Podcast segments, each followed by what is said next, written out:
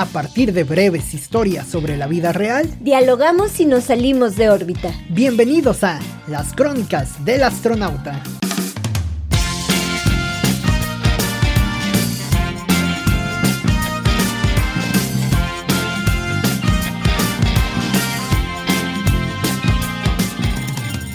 Unos vecinos tienen una fiesta dominical muy peculiar, pero también muy ad hoc para septiembre. Cantan, beben tequila y conviven en su cochera mientras portan sombreros mexicanos. Aquí todo es una fiesta, porque si en algo coincide la comunidad vecinal es en gritar ¡Viva México, cabrones! Bienvenidos a, una edición más de este podcast, Cintia, las crónicas del astronauta. Estamos de regreso, ¿cómo te va?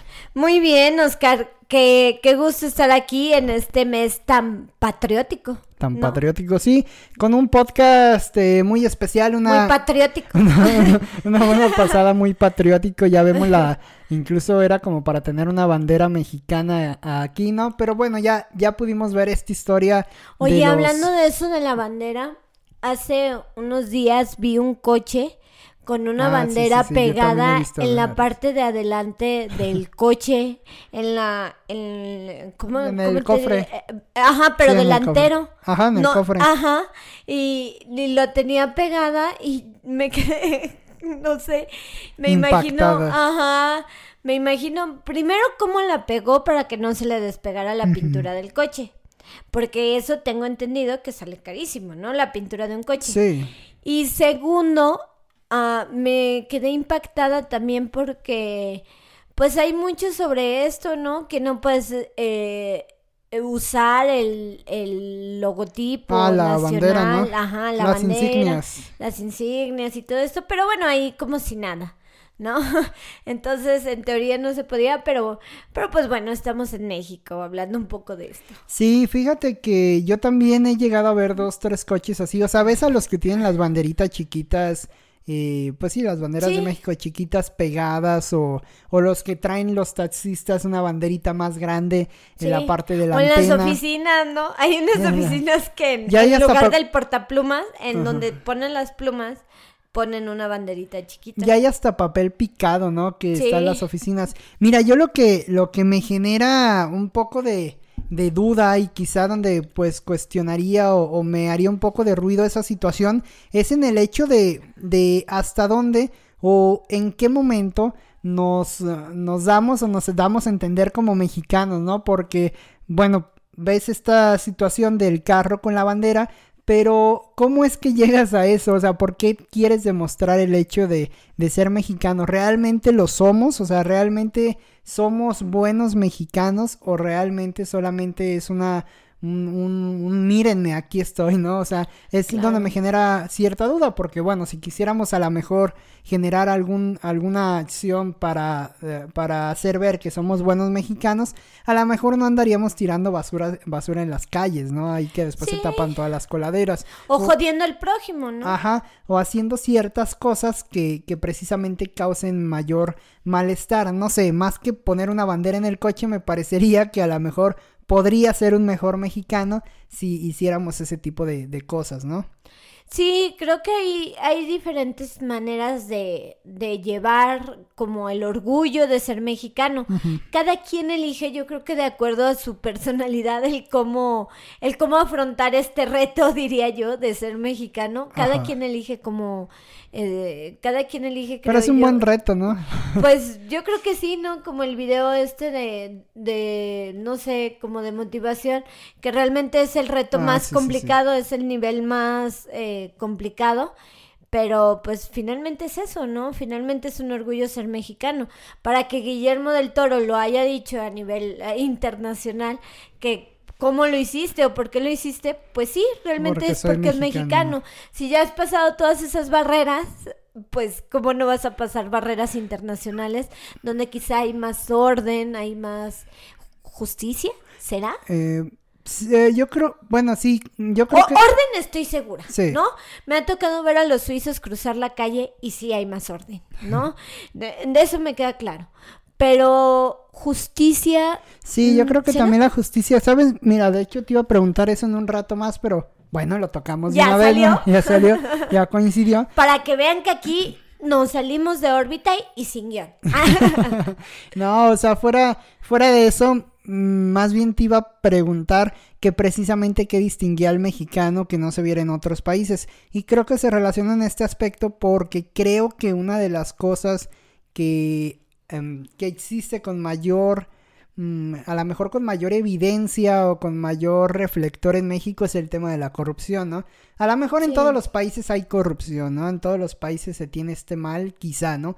Pero en México creo que uno de los grandes males que nos jode o una de esas cosas que, que pues hace que, que no podamos dar ese paso es muchas veces la corrupción, ¿no? O sea, lo vemos desde otros enfoques, desde el tema político, el tema de los recursos. Hasta cultural. Ajá, pero en todos lados hay esa corrupción que quizá pues no es algo que se pueda festejar en México, ¿no? Y que a lo mejor comparando con otros países, pues sí es un cambio eh, mayor o una pérdida mayor para, para México, ¿no? Me parece que es una de las cosas que lamentablemente distingue a, a, México, más allá del tema de las banderas o del tema del fútbol o del tema, no sé, de... El fútbol, tú tú eh, que tienes más, eh, más callo en esto, por decirlo de, alguna manera, ¿crees que el fútbol distinga a los mexicanos? La neta, ¿los mexicanos son buenos jugando fútbol, Oscar? No, la neta no. ¿No? no, fíjate que yo creo que... Es que... Pero sí somos buenos viendo fútbol. ¿No? O bueno, los que les gusta son, son mayoría, ¿no? Son buenos viendo el Mira, no, es que no sé cómo categorizarlo, siempre he tenido como esa, esa inquietud de, de cómo pensar o, o, dónde entender el tema del, del fútbol, porque si te pones a pensar en el nivel de competitividad, es mejor en España, en Inglaterra, en Alemania, en muchos otros lugares, ¿no? Más por allá, por encima de, ¿no? Hasta en marketing, en todo, bueno, que es de lo único eh, que sé de eso, pues en marketing sí se ve muy elevado el nivel que tienen, mm, no sé, equipos europeos que al que tienen equipos mexicanos, ¿no? Sí, y más allá del, del, marketing y todo, o sea, como toda la estructura que hay, ¿no? No es solamente el equipo y listo, ¿no? Sí es una situación que engloba todo, o sea, hay marketing, hay buenos estadios, hay servicios eh, funcionales, o sea, hay muchísimas cosas que quizá eh, en México nos falta desarrollar, ¿no? Eso por el, por el lado eh, quizá del, de lo fuera de cancha, ¿no? Dentro como tal, pues también los jugadores mexicanos no están a la altura de cualquier otro jugador, eh, quizá a nivel europeo, ¿no? Sí. que ahí influyen muchas cosas, la morfología, el tema de la preparación, las facilidades. La fiesta, ¿no? También la fiesta pues los distrae mucho. Que eso yo lo pondría en otra cosa, eso meramente eh, la competencia física o deportiva, pero la fiesta yo la pondría en esos aspectos culturales. Pues decía Sabina que el mejor lugar para ir de fiesta es México, ¿no? Y para que Sabina lo diga, ¿no? Sí, o sea. Que, oh, bueno, ahorita ya no. Es que se entrelaza con eso, Pero obviamente anteriormente, pues yo creo que era una de las personas más fiesteras de. Pero es que yo creo que se entrelazan, o sea, se entrelaza ese asunto porque ahora que hablabas del fútbol, pues precisamente hay futbolistas que no destacan por fiesteros. Pero Ronaldinho era fiestero, era brasileño y era muy bueno, por ejemplo, ¿no? Y en México no, o sea...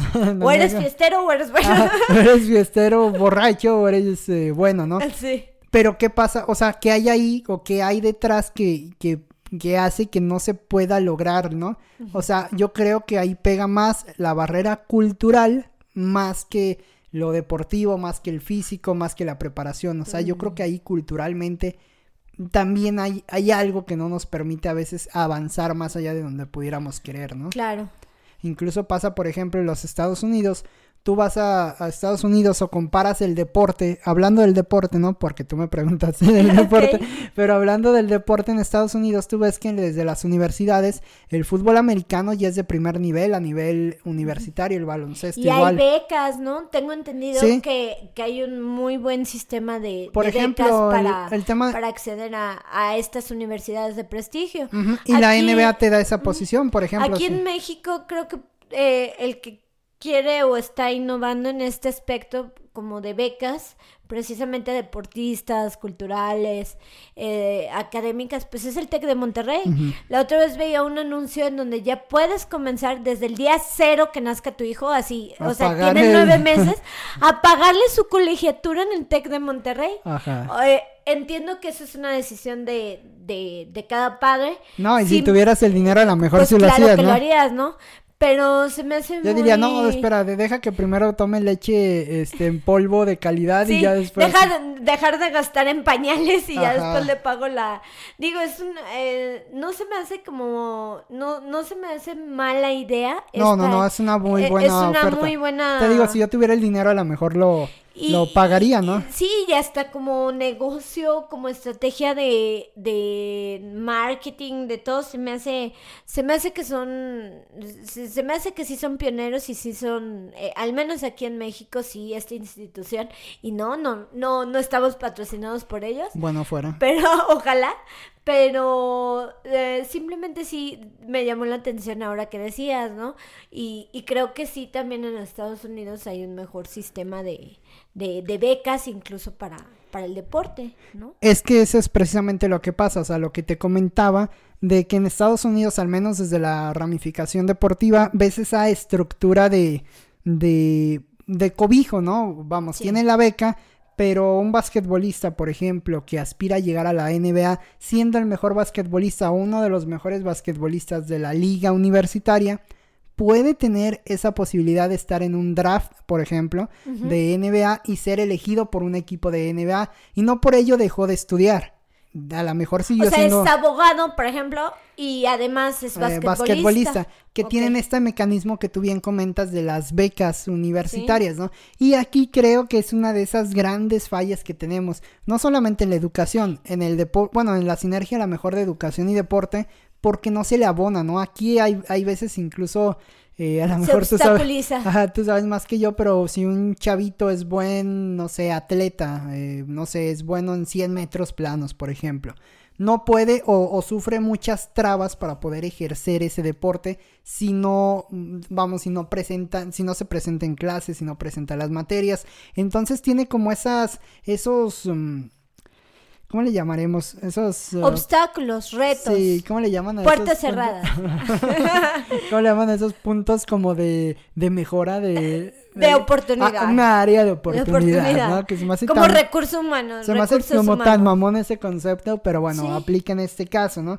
Pero eh, falta quizá esa parte en México y falta eso quizá lo decimos ahora en el deporte, pero faltan muchas otras cosas, ¿no? Como ese desarrollo integral para que puedas lograr o para que puedas avanzar sin tanto obstáculo. Fíjate que yo les preguntaba a mis alumnos que para ellos qué es ser mexicano.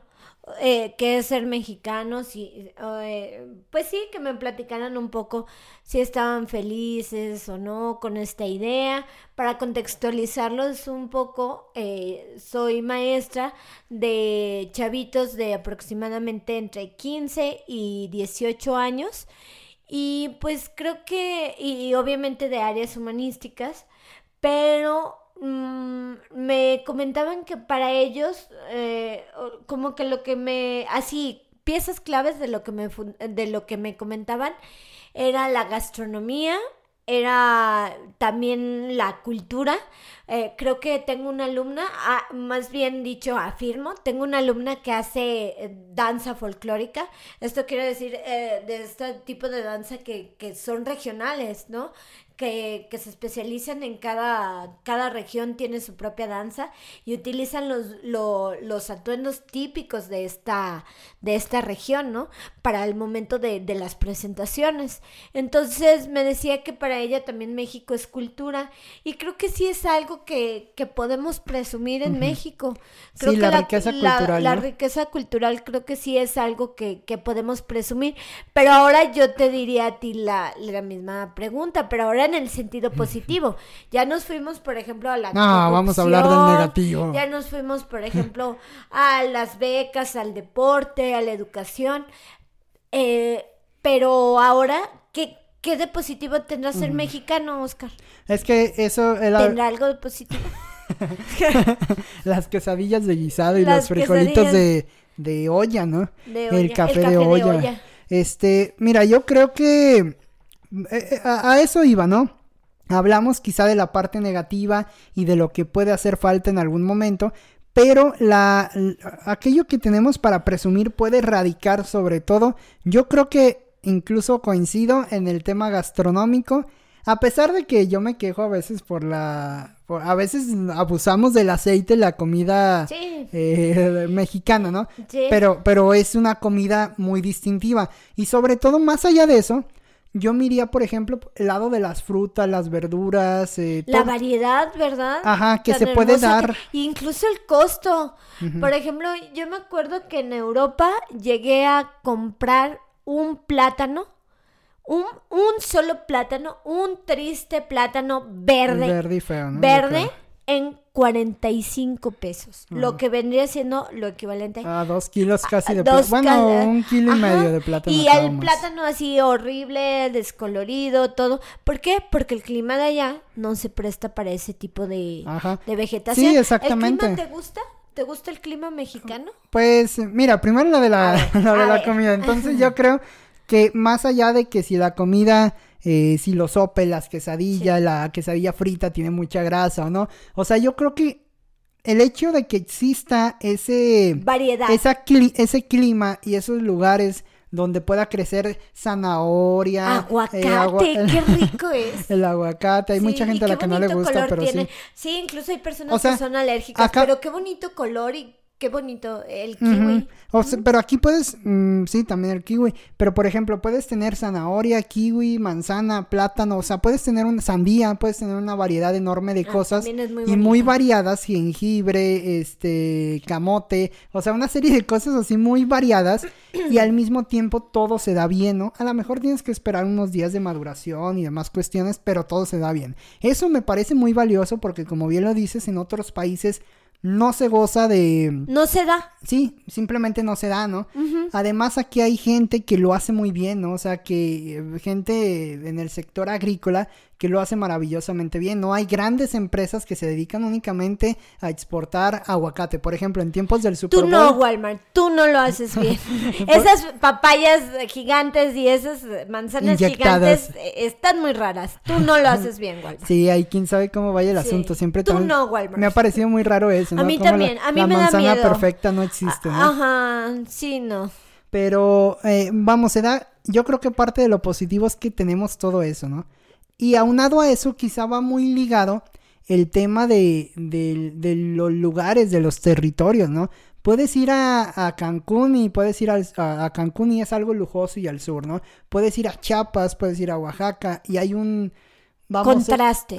hay, hay tanto contrastes para bien y para mal, eso también es cierto, pero... O después te vas al norte a Zacatecas, ¿no? Y tienes otra variedad de costumbres, de climas. Sí, sobre todo el tema del clima, o sea, vas al sur y puedes ver eh, buenos lugares, malos lugares, lugares seguros, lugares inseguros, pero tienes una riqueza cultural muy amplia, ¿no? O sea, desde asentamientos incluso que se mantienen como eh, prehispánicos, Olmecas. ajá, cosas que se mantienen de los asentamientos prehispánicos, incluso son todo México prácticamente, ¿no?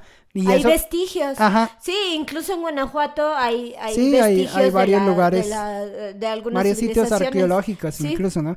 Y eso me parece una riqueza. Eso, eso yo creo que el tener esa riqueza de sitios arqueológicos y de, de pues todos esos lugares, todos estos vestigios que bien comentas, me parece que es algo, vamos, es una riqueza infinita, ¿no? También el penacho que tanto pelea López Obrador es otra riqueza, ¿no? Ese tipo de cuestiones ¿Cuándo vas a ver en otro lado? Bueno, tengo entendido que en algunos otros lados, en, sobre todo en lugares como Suiza, Francia, también hay ciertas cosas, ¿no? O sea, ahí también van a decir, ah, pero yo tengo mi Mona Lisa, ¿no? Claro. O yo tengo a, mi Miguel Ángel, o no sé, cosas del tipo, ¿no? Y muchas cosas. Pero me parece que la belleza con la que están realizadas ciertas cosas mexicanas no sé, no, quizás es una, una, riqueza infinita, ¿no? Fíjate que me acordé cuando tomé un curso de arte en el Fórum Cultural, la verdad muy, muy bueno y muy eh, excelentes maestros que, que, tuve en este, en este curso.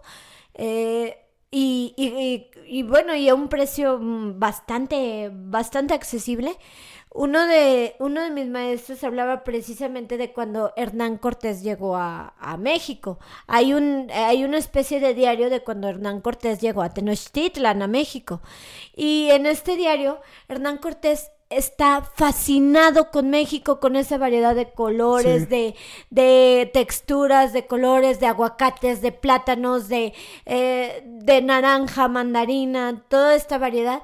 Y, y, lo refiere como un país maravilloso. Y también estaba asombrado con la limpieza.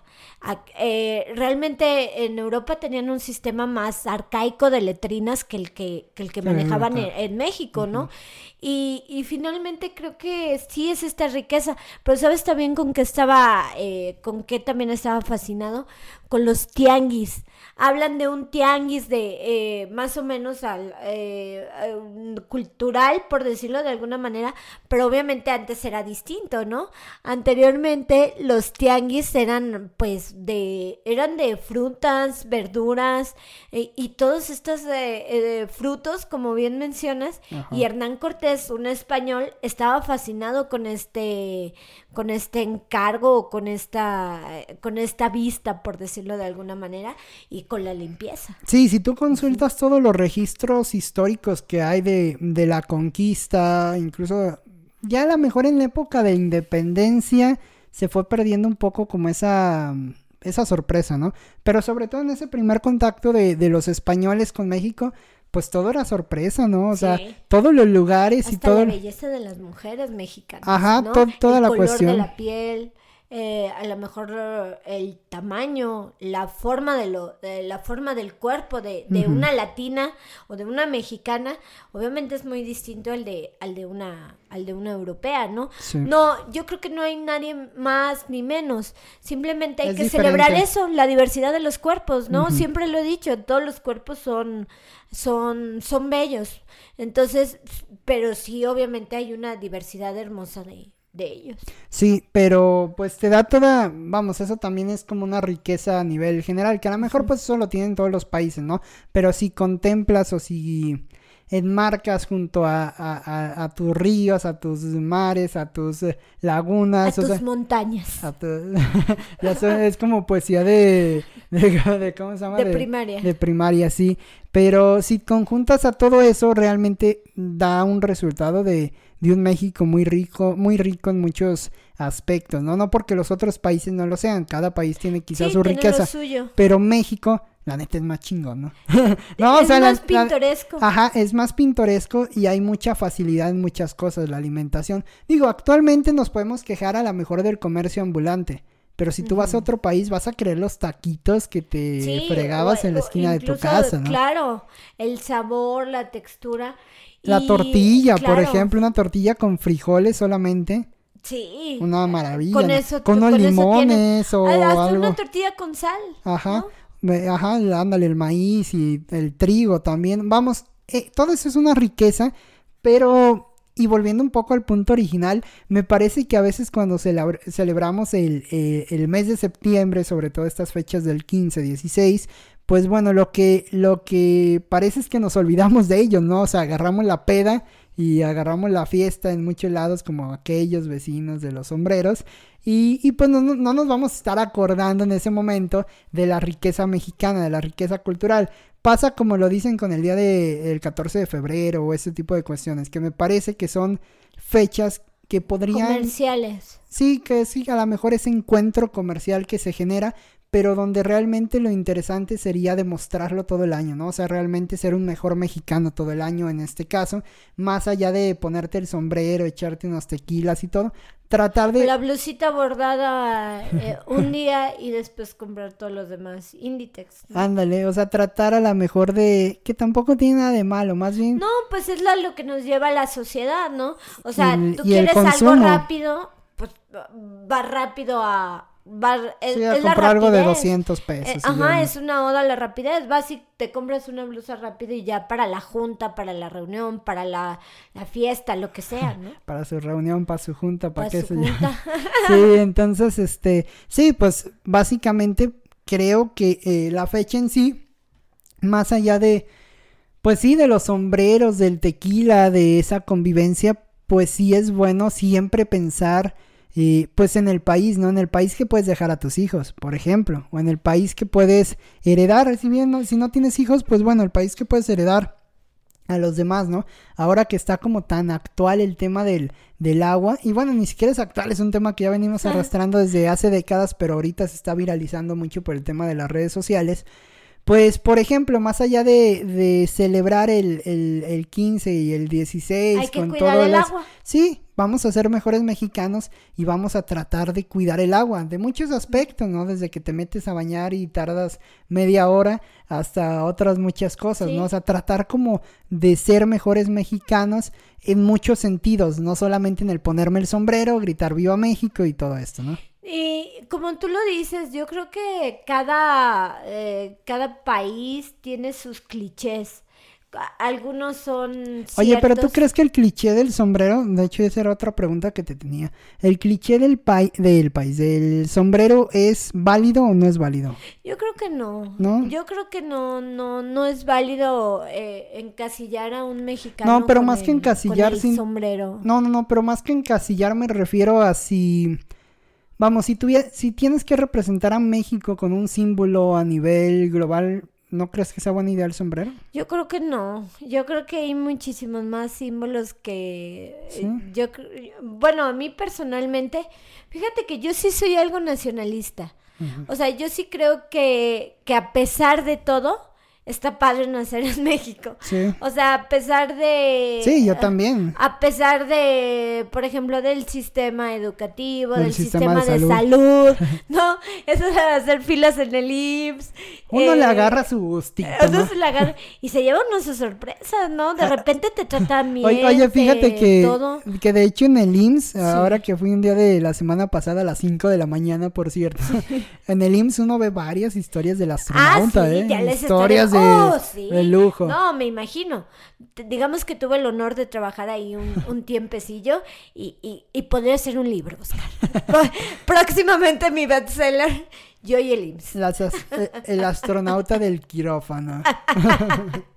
sí. No, claro, hay que hacer una sección especial. y, invitamos a nuestro buen amigo el porro a que nos, a que nos diga unos cuantos croniquillas. Unos versos. Unos versos. No sé si te, no sé si te daría risa, si te daría tristeza o qué pasaría. Pánico. O pánico, exactamente. A mí pánico. Pero me parece que, incluso, bueno, ahora que hablamos de México, el Instituto Mexicano del Seguro social. Es un águila. Es un, bueno, y, más allá del símbolo, me parece que es una representación muy mexicana de lo que, de lo que somos, sí, quizá. Nos guste o no nos guste. Yo creo que esa representación mm, sí nos, sí, obviamente me representa, eh, aunque no quiera me representa, pero mm, también me atrevo a decir que es arcaica. Ah, bueno, También sí, quiero decir que, que los mexicanos somos más que nuestras instituciones, somos más que, no sé, más que todo ese nivel de, no sé, de corrupción. Yo creo que somos más que eso. Por ejemplo, a mí me ha tocado hace, no sé, ¿qué te digo? Yo creo que unos 18 años, pues no tenía nada que hacer y me mandaron de misiones en, en una escuela. Entonces, pues yo quería vivir la experiencia y la verdad me quería distraer, ¿no? Quería conocer otro lugar y me y fui de misiones una semana para la Semana Santa. Y de verdad, Oscar, las personas te, te ofrecen, eh, te ofrecen casa, te ofrecen asilo, te ofrecen este comida riquísima sin esperar absolutamente nada, nada, nada a cambio. Eh, obviamente no, no, no es mi, no es mi vocación, o sea, simplemente era un adolescente jugando. me atrevo a decirlo públicamente, probando. sí, era un adolescente probando o conociendo y ni siquiera tan adolescente, yo creo que todavía era una niña.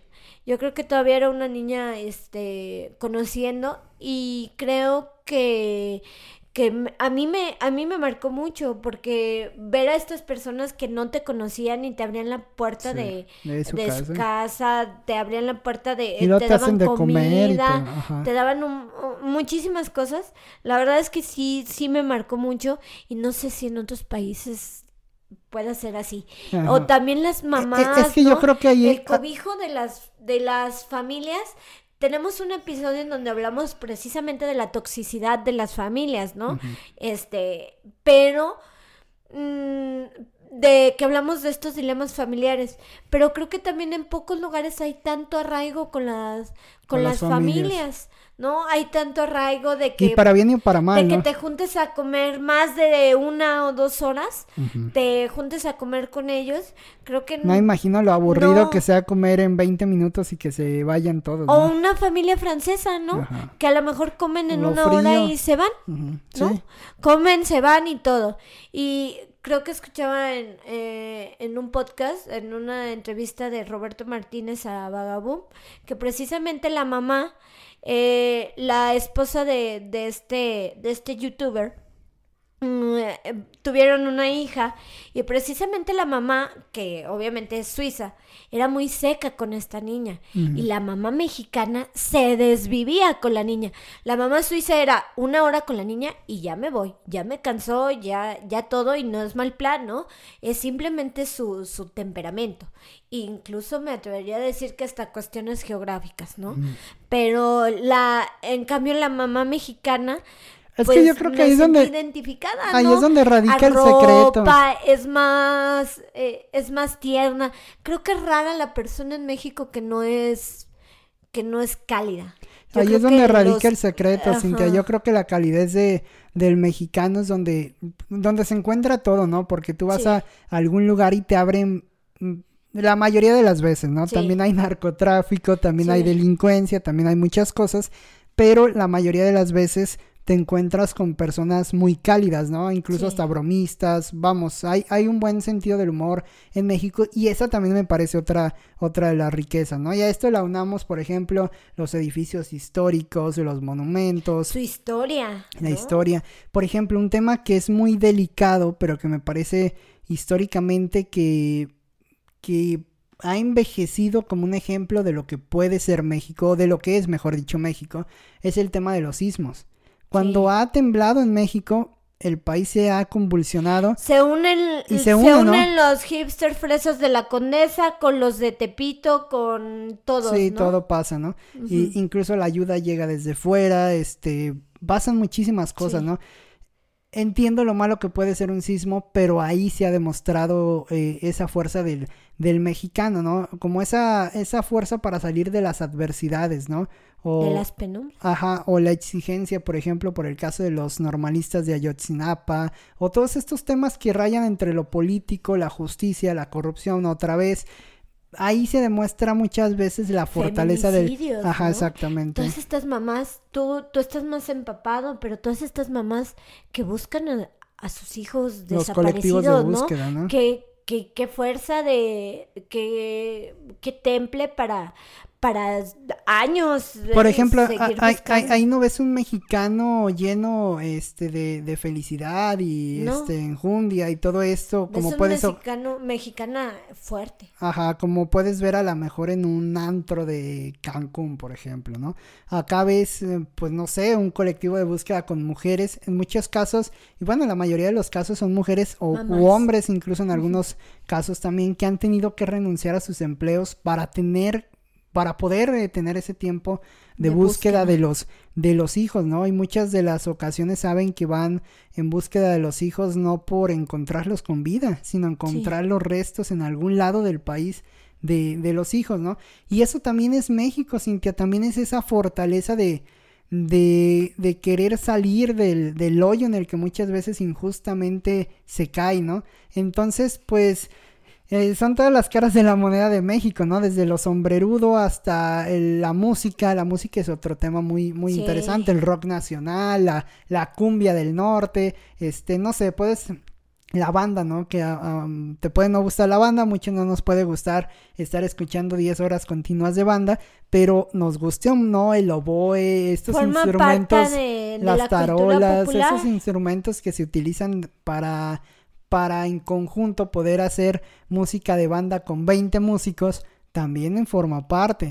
las representaciones teatrales y todo esto, por ejemplo, yo que soy muy fan, te lo, te lo contaba del ballet de Amalia Hernández, también engloba esa parte de, de toda esa riqueza cultural en México, los festivales. Vamos, hay, hay como un, un giro enorme, un giro total entre las cosas buenas y malas de México no podemos separar, todo eso es México. Y si tenemos la posibilidad de, de, de cambiar o, o, de poner como ese granito de arroz, de arroz, como lo decía en su momento, quiero ser mejor mexicano, bueno, cuido el agua, no tiro basuras a la, alcantarilla, no ando haciendo ahí fregaderas de delitos o, cosas por el estilo, pues puedes aportarlo, ¿no? O sea, se trata como de, yo creo que esa fiesta de México, pues sí tiene a lo mejor un, un, origen de, de victoria, un origen victorioso, un, un, origen de, un origen de ser un país independiente y lo que tú quieras, pero actualmente creo que el mexicano es mucho más que eso, mucho más que sombreros, mucho más que todo y más bien se debería de abogar o se debería de ver por lo que será el futuro de, México, ¿no? Sí, creo que sí. Yo, por ejemplo, cambiaría un poco el grito. Creo que hay cosas más importantes. Por ejemplo, como este estos colectivos de, de búsqueda, por ejemplo, que hacen una labor Lamentablemente el, grito es político, ¿no? Bueno, que AMLO ya lo cambió, ya le agregó no sé cuánto, ¿no? Eh, pero bueno, si yo si yo fuera si yo fuera AMLO, hubiera agregado a los colectivos de búsqueda, o sea, jugando. Me parece, que sí tiene algo por el, bueno, no colectivos de búsqueda, pero la paz, algo por algo las dijo, mamás las mamás o... algo. Bueno, que también hay un enfoque mucho, bueno, ya son, temas aparte, ¿no? Pero Pero por ejemplo, yo sí si fuera, yo si fuera Tú sí cambiarías el grito. Yo, yo lo cambiaría. O, o más que cambiarlo, agregaría, por ejemplo, sí a los colectivos de búsqueda, agregaría la, la cultura, la danza, precisamente, ¿no? Los mexicanos, eh, el baile es algo, algo fundamental para los mexicanos, agregaría la danza. Sí, vayan a ver el ballet de Amalia Hernández, ¿no? Cuando puedan. Agregaría, no sé, agregaría creo que muchas cosas. La gastronomía, ¿no? Obviamente lo, lo, lo agregaría agregaría también quizá eh, yo creo que no sé muchas cosas. Si te pudieras quedar con tres cosas de los de los um, del ser mexicano Cintia para despedirnos con qué cosas te te quedarías no ¿Qué, qué son esas cosas que digan mira yo distingo estas tres y me parece que, que tienen como un potencial atrás para para el mexicano yo me quedaría con la resiliencia eh, yo creo que mm, en ninguna otra cultura te levantas tantas veces como en México, o sea, o te caes tantas veces o te cierran tantas, puertas. como en México. En México es que, por ejemplo, que te falta un papel. Ching, el trámite ya te regresas. Como el meme del SAT, Como meme del SAT, ¿no? Entonces, me ha pasado. No, no voy a decir nombres, pero me ha pasado, ¿no? Y chin, ya se te olvidó la que la constancia, que el ya se te olvidó que el acta de nacimiento, que el INE, pero también eso, Oscar, si le volteas la cara, eso te da resiliencia.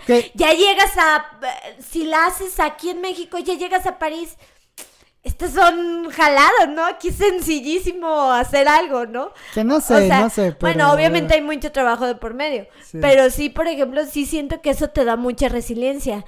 O, o, aprendes a trabajar esa frustración. Yo te puedo decir que no sabía trabajar con mi frustración hasta que comencé a hacer trámites burocráticos, ¿no? Entonces es frustrante que ya estás una hora formada, ya llevas seis meses de, de, un papel que se perdió hace 15 años, que, que lo recursaste quizá 15 años. Y sabes que, Oscar, te levantas. Entonces creo que la resiliencia mexicana eh, lo, lo, lo, dejaría como en primer lugar. Oye, incluso Juan Villoro tiene una, una columna, Cintia, de donde habla de eso, donde habla de los de los trámites. Bueno, más que columna me parece. Ah, no, sí. hicieron una columna, ¿no? Sí, que le ponen Juana. que va al Ministerio Público porque alguien hizo un cargo a su tarjeta y le ponen Juana y la señora estaba viendo que es del sexo masculino, ¿no? No lo cambiaban. Ándale. E, ese, Eso a lo mejor es algo malo que hay en México, pero algo que te da. Yo también coincido en ese punto contigo. Yo solamente, si es resiliencia, encontraste la palabra eh, perfecta pero va ahí como cercano a la fortaleza, ¿no? Esas tantas veces que te caes para formar un caparazón increíble. Son primitas, ¿no? Eh, uno dice, es que, ay, yo no soy fuerte. ¿Cómo que no? O sea, ha sido por tu INE miles de veces. Ya después en el IMSS, En el IMSS, ya la, en el SAT. Ya la señorita ya te pendejeó, la, del, la de la entrada. La de la ventanilla de informes. La de la ventanilla de informes. Ya, pues, ya, ya mandó tu cartilla hasta el final. Entonces, en fin. ¿no? Creo que sí es una fortaleza la resiliencia. Otra que me quedaría sería su cultura. Eh, su cultura en cuanto a gastronomía, en cuanto hasta moda. Me encantan estas nuevas marcas mexicanas que han salido de, de bordados, de, eh, de todo me encanta y me quedaría también... Que, que además de la cultura, bueno, la representación en la... Yo creo que ahí entra la representación en la música, las lenguas indígenas, sí, las lenguas... Que lamentablemente pues se van perdiendo y también pues no es sencillo que tú hables eh, eh, una lengua indígena, ¿no? Eso pero... es natural a veces no lo entendemos, pero quizá es algo natural. Y también me quedaría un poco con la historia, pero sí me gustaría como... Mm, pues es que muchas veces la historia está contada a partir de, narraciones orales.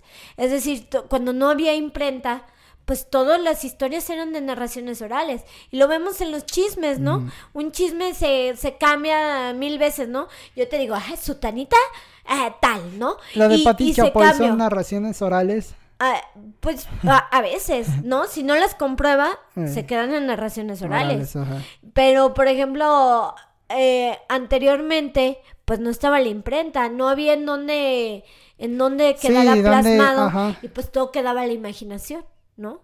Entonces creo que no había donde... Que, que fíjate que incluso haciendo un trabajo ahora para, para estos días, Cintia, veía que hay unos hay algunos registros de la de vamos de la conquista y ahora del tema de independencia donde se empiezan a narrar por medio de cartas, ¿no? Pero muchas de las cartas son inentendibles, ¿no? O sea, no, se habla, no se habla como ahorita, ah, ¿qué pedo, güey? ¿A dónde vas, no?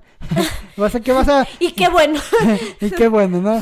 Allá, oh, vos sabéis que no sé qué, ¿no? Entonces, este, e, es diferente eso y parece que en ese lapso o, en esa transición de los generacional se van perdiendo ciertos detalles, ¿no? Sí, se van transformando yo creo, palabras. Yo creo que cuando ves, por ejemplo, Teotihuacán o ves este, mm, no sé, el, sur, por ejemplo, con Yucatán y toda esa zona. Mérida. Mérida, eh, si ves toda esa zona. Cancún. Hasta Chiapas y Chiapas, Oaxaca, pues lo mismo que hablamos, ¿no? Todos esos espacios...